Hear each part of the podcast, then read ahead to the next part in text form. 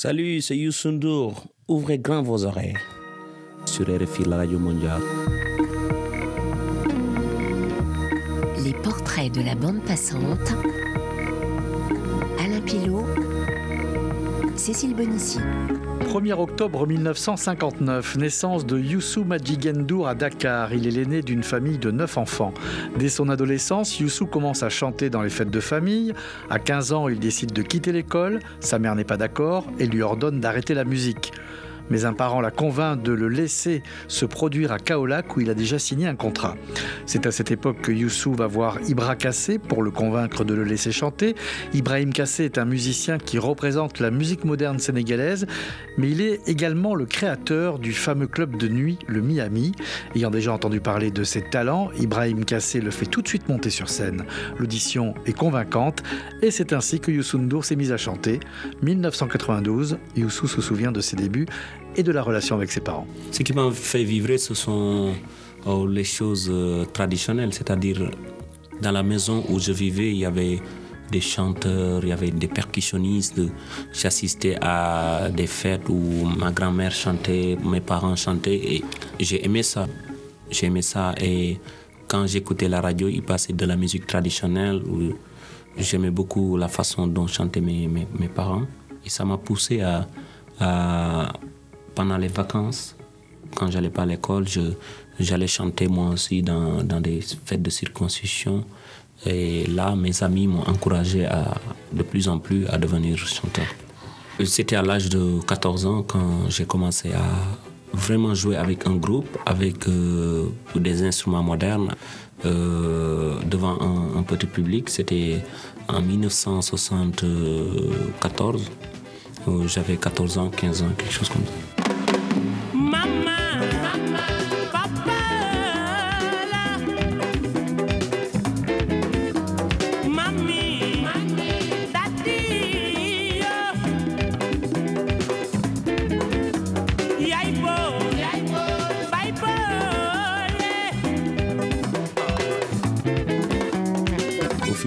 C'est vrai que j'ai appris à connaître ces instruments, à les euh, aborder et puis à les aimer. Alors vous me disiez que vous avez été encouragé par vos amis, mais est-ce que vos parents vous ont encouragé? Moi j'ai lu euh, que votre mère vous a plus encouragé que votre père à une époque. Oui, bah, c'était euh, donc ma mère qui est griotte, qui est gaolo, et c'est là où j'ai pris le don d'être chanteur. Mon papa voulait que je continue mes études, parce que je pense qu'il voulait euh, que je suive mes études pour devenir autre chose.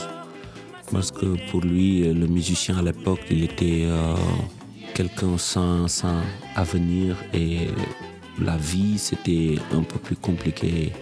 Comme chez nous en Afrique, euh, le parent, quand même, même à l'âge de 20 ans ou 22 ans, le parent, il est toujours...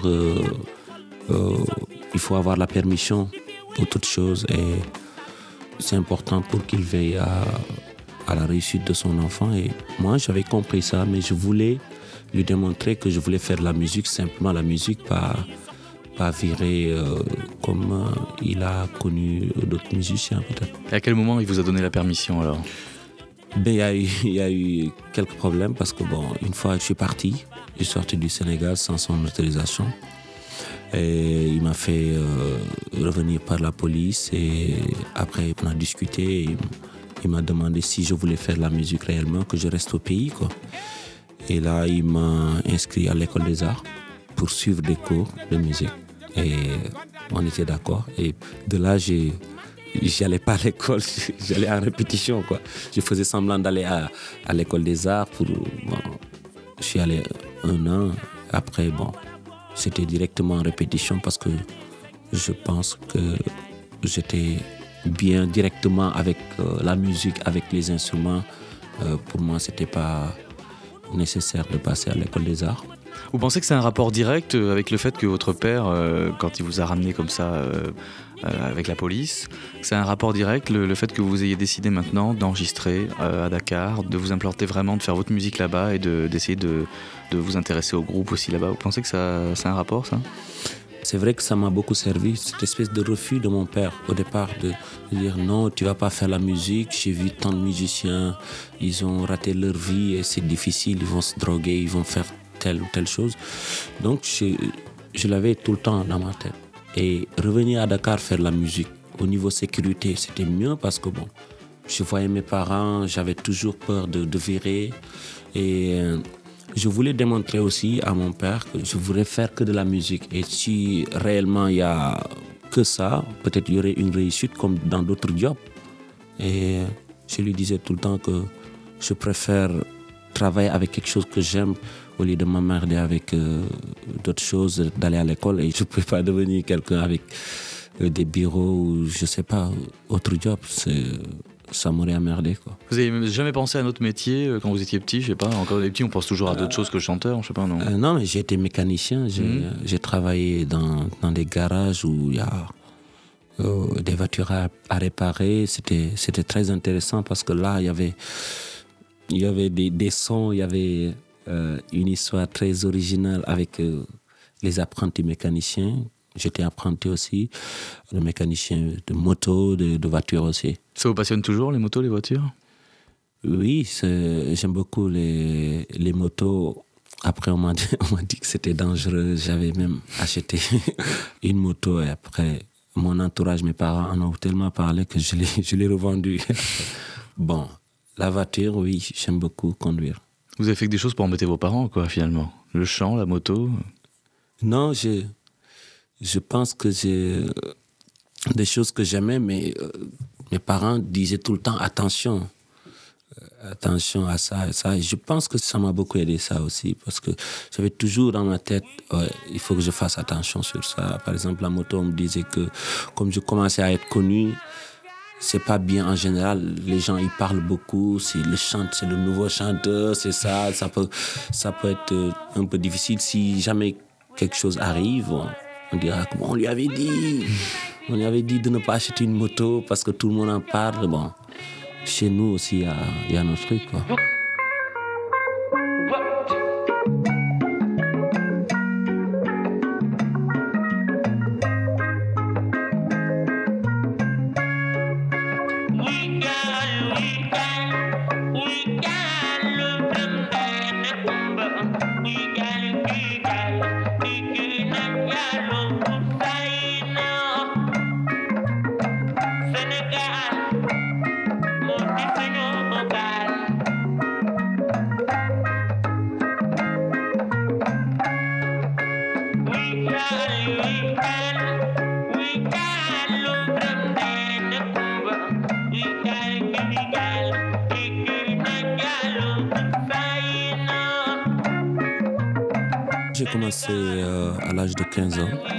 Avec euh, d'abord euh, pendant les vacances, je, je, participais à des manifestations qui s'appellent le CASAC. Et il y a la possibilité pour chacun de prendre les, les bâtons, les lingues qu'on les appelle. Et bon, tu peux chanter devant, devant le public. Et j'ai été beaucoup encouragé par mes amis du quartier. Et là, j'étais passionné par la chanson. Et avec les encouragements, j'ai commencé aussi à jouer avec une troupe de théâtre où je faisais des, des parties de chœur. Et ça m'a poussé à arriver un jour à rencontrer un musicien moderne, saxophoniste, qui m'a introduit. Et là, ma carrière commençait avec la musique moderne et c'était intéressant pour moi. Et je pense que cette personne m'a vraiment poussé parce que j'avais très peur au début pour chanter avec des instruments modernes. Cette personne qui s'appelle Salodier, qui n'est plus euh, malheureusement, mais il m'a beaucoup aidé.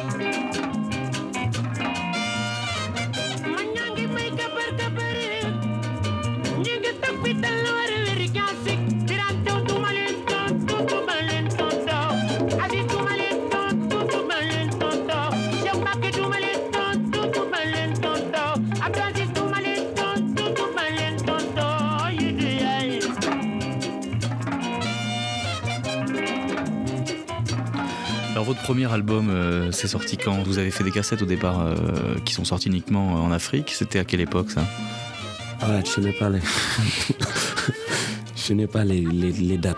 Non, c'est pas précis, mais à peu près quoi. Oui. la première chanson n'était pas une cassette. Le premier enregistrement, c'était à la radio et c'était enregistré et diffusé comme ça. Ce n'est jamais sorti en cassette.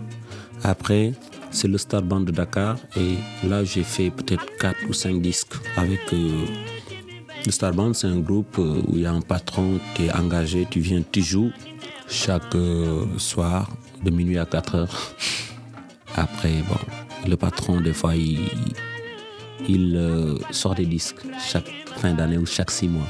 Donc là, c'est 4 disques où j'ai repris des choses traditionnel, mais j'avais déjà commencé à avoir des idées, des choses de moi. Et c'est à ce moment-là que votre papa, quand il a vu euh, votre nom sur les disques, il s'est dit bon, euh, d'accord, euh, j'accepte Non, mon papa a accepté avant les disques. Ah, quand même Mon papa n'était pas au courant du premier enregistrement que j'ai fait à la radio. Donc il a écouté à la radio. il fait la surprise? Oui. Après, avant le Star Band, mhm. on était déjà d'accord. Donc ensuite, il y a eu l'étoile de Dakar. Après l'étoile de Dakar, on était beaucoup plus libre parce que bon, on était nos patrons, c'était un groupe de, nous quoi. Il y avait nos idées, 100%. Et ça, c'était en 79.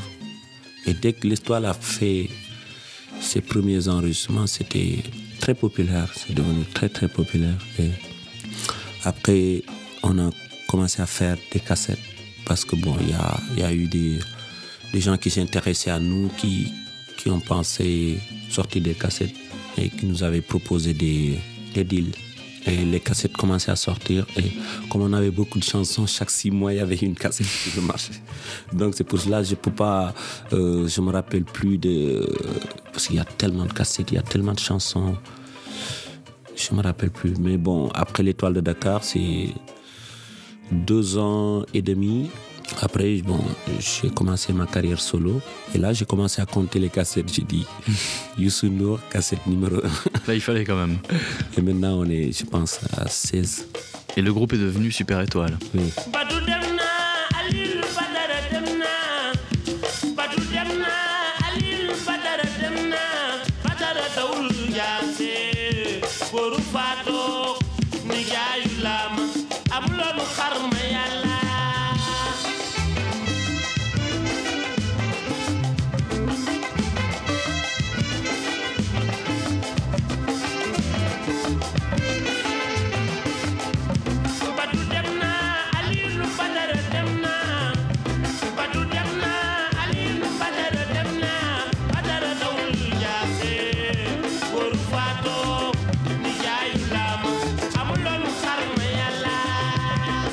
Carrière professionnelle de l'autodidacte Youssou débute à l'âge de 19 ans avec le groupe Étoile de Dakar. Le fameux producteur sénégalais Ibrahim Silla enregistre le premier album avec la formation au studio Golden Baobab. Youssou euh, Baobab, euh, ma fierté c'est de dire que tous ces jeunes artistes sont passés dans ma main avant d'aller dans les majors, avant d'être connus sur le plan international. J'étais ouvert, cultivé, cherché à savoir, curieux. Et j'étais dans un milieu qui répondait à cela. Mais ma plus grande chance, c'est d'avoir voyagé avec mon père en 70 et aller au Tchad. Parce qu'il faut se dire que nous, au Sénégal, à l'époque, dans les années 60, on était un peu complexés. Même notre musique, on avait du mal à l'écouter. Dès que la radio mettait ça, on éteignait. Ou bien on allait dans une autre chaîne où on mettait de la soul, de la pop. Bon, autre chose quoi.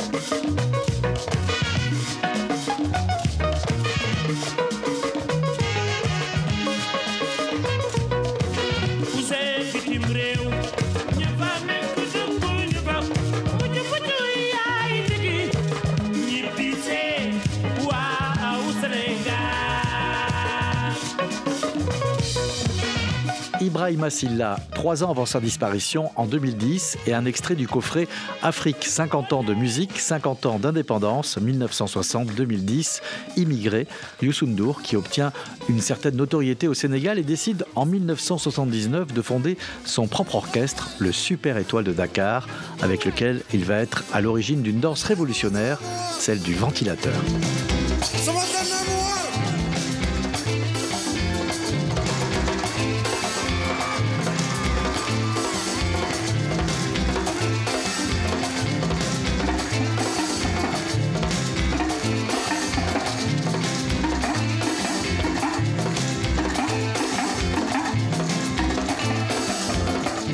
Tombait avec euh, un de mes morceaux qui parlait de ce rythme-là.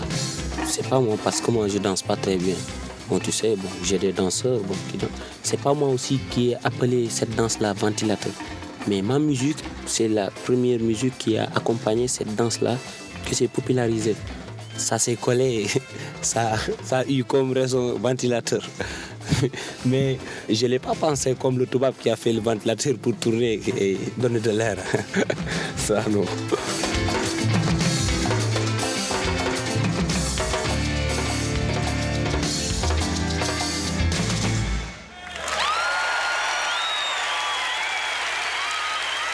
Votre carrière, vous l'avez commencé comment? Vous l'avez commencé dans l'orchestre L'Étoile de Dakar ou c'était déjà bien avant? Non, non, c'était bien avant. Bon, je chantais aux vacances.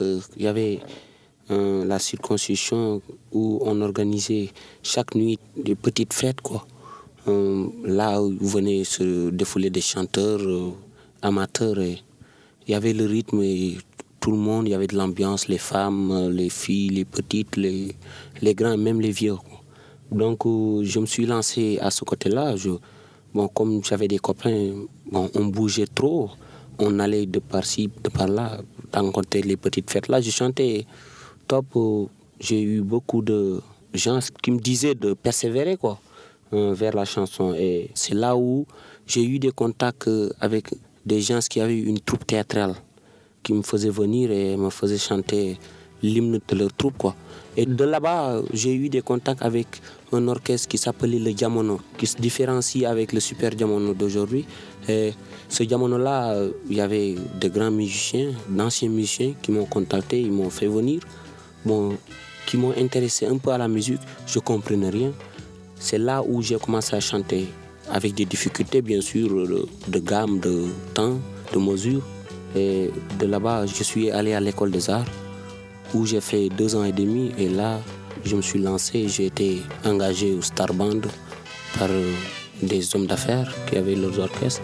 Et de là-bas, j'ai formé avec les copains le groupe Étoile de Dakar. De l'Étoile, j'ai formé mon orchestre, le Super Étoile, qui est actuellement là.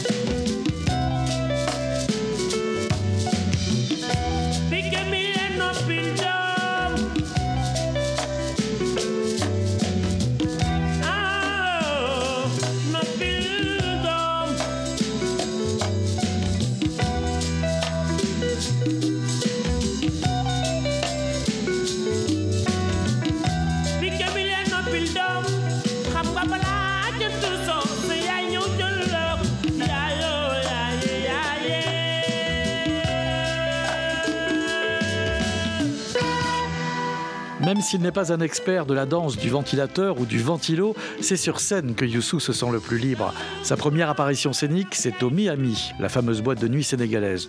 Aujourd'hui, il continue de tourner avec son groupe mythique, le Super Étoile. Ils étaient encore à l'été 2018 à l'affiche de gros festivals en Europe, aux États-Unis et un peu en Afrique. Ils travaillent ensemble, ils écrivent ensemble. Bref, c'est une ambiance de famille qui tient à cœur aux chanteurs. Tout ce que Youssou peut faire par ailleurs, comme la politique, ce sont des fonctions. Nous en parlerons d'ailleurs dans le troisième Mais la musique reste sa vraie passion. Elle ne le quitte jamais. Il refusera toujours d'aller vivre ailleurs parce que pour lui, sa musique a besoin aussi de son environnement. S'il souhaite vivre chez lui à Dakar, c'est aussi pour être avec ses proches, comme l'un de ses fils, Birandour, qui lors de l'un des anniversaires de son père ne tarit pas d'éloges à son endroit. Vous me permettrez aussi, dans cette tranche de remerciements et de reconnaissance, de m'arrêter sur l'initiative d'un homme que je respecte, qui a choisi d'investir son argent dans un secteur d'activité qui non seulement n'est pas son domaine de prédilection, mais encore qui lui a fait perdre beaucoup d'argent. Je veux nommer M. Youssoundour. Cet anniversaire est aussi le sien, pour y avoir cru, pour avoir fait confiance à des jeunes et à leurs talents.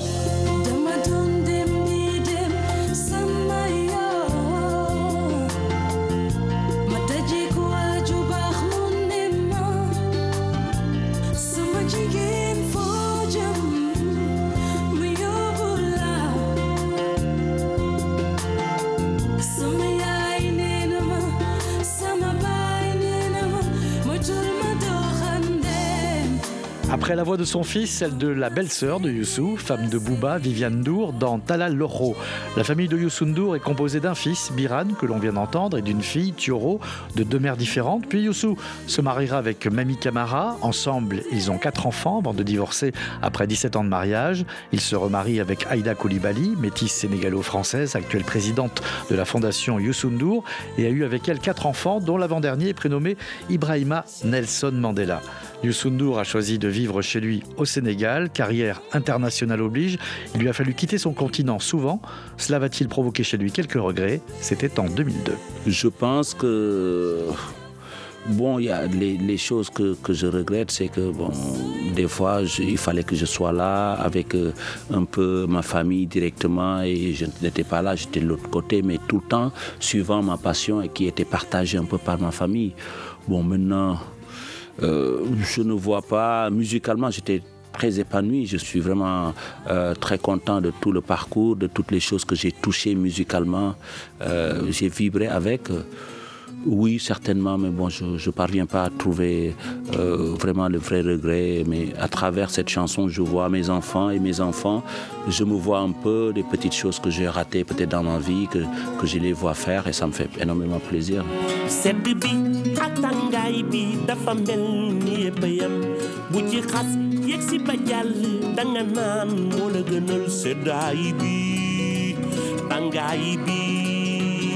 Ku gëj a gis nang ko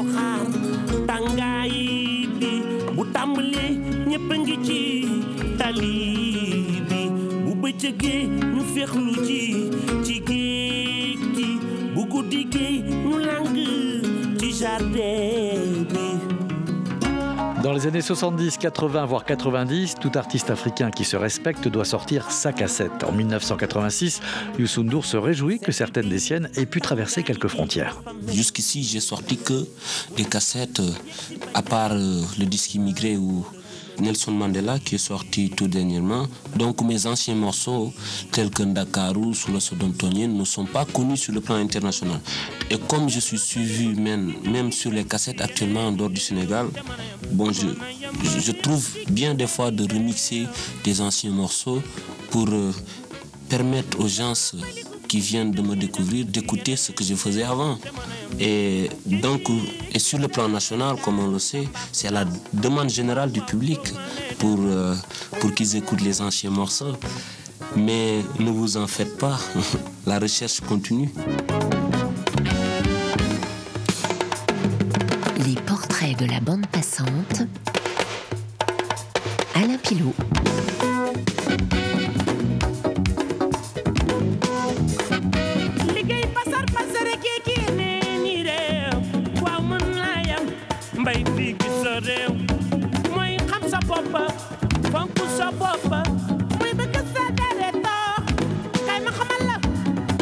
Mbay na noppalukaay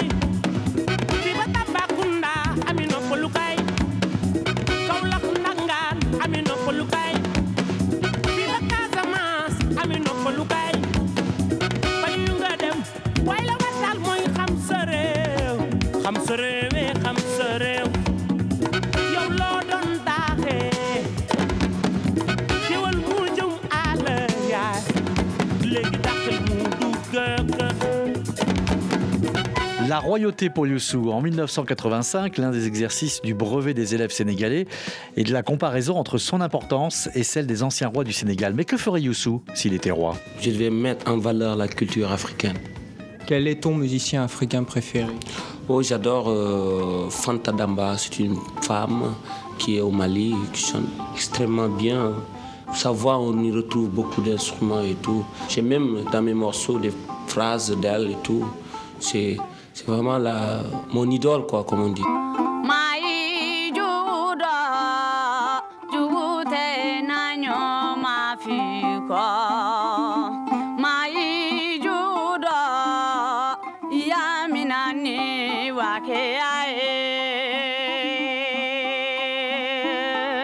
Une dizaine d'années après ses débuts, l'artiste dakarois fait le bilan de sa jeune carrière et se projette. Pouvoir montrer aux gens que la musique vient de l'Afrique. Ça doit se montrer et se faire entendre parce que actuellement c'est le temps où la musique africaine doit s'imposer partout dans le monde et rien à faire, ça doit se monter.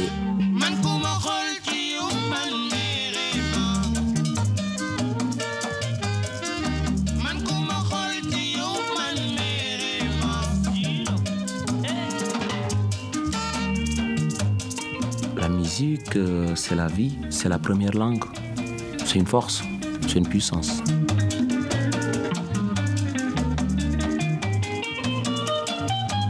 Et le chanteur ne croit pas si bien dire car puissant sera son avenir musical. Dans le deuxième épisode, Youssou N'Dour, la révélation, le métier, l'écriture et la composition. Babenen, à bientôt.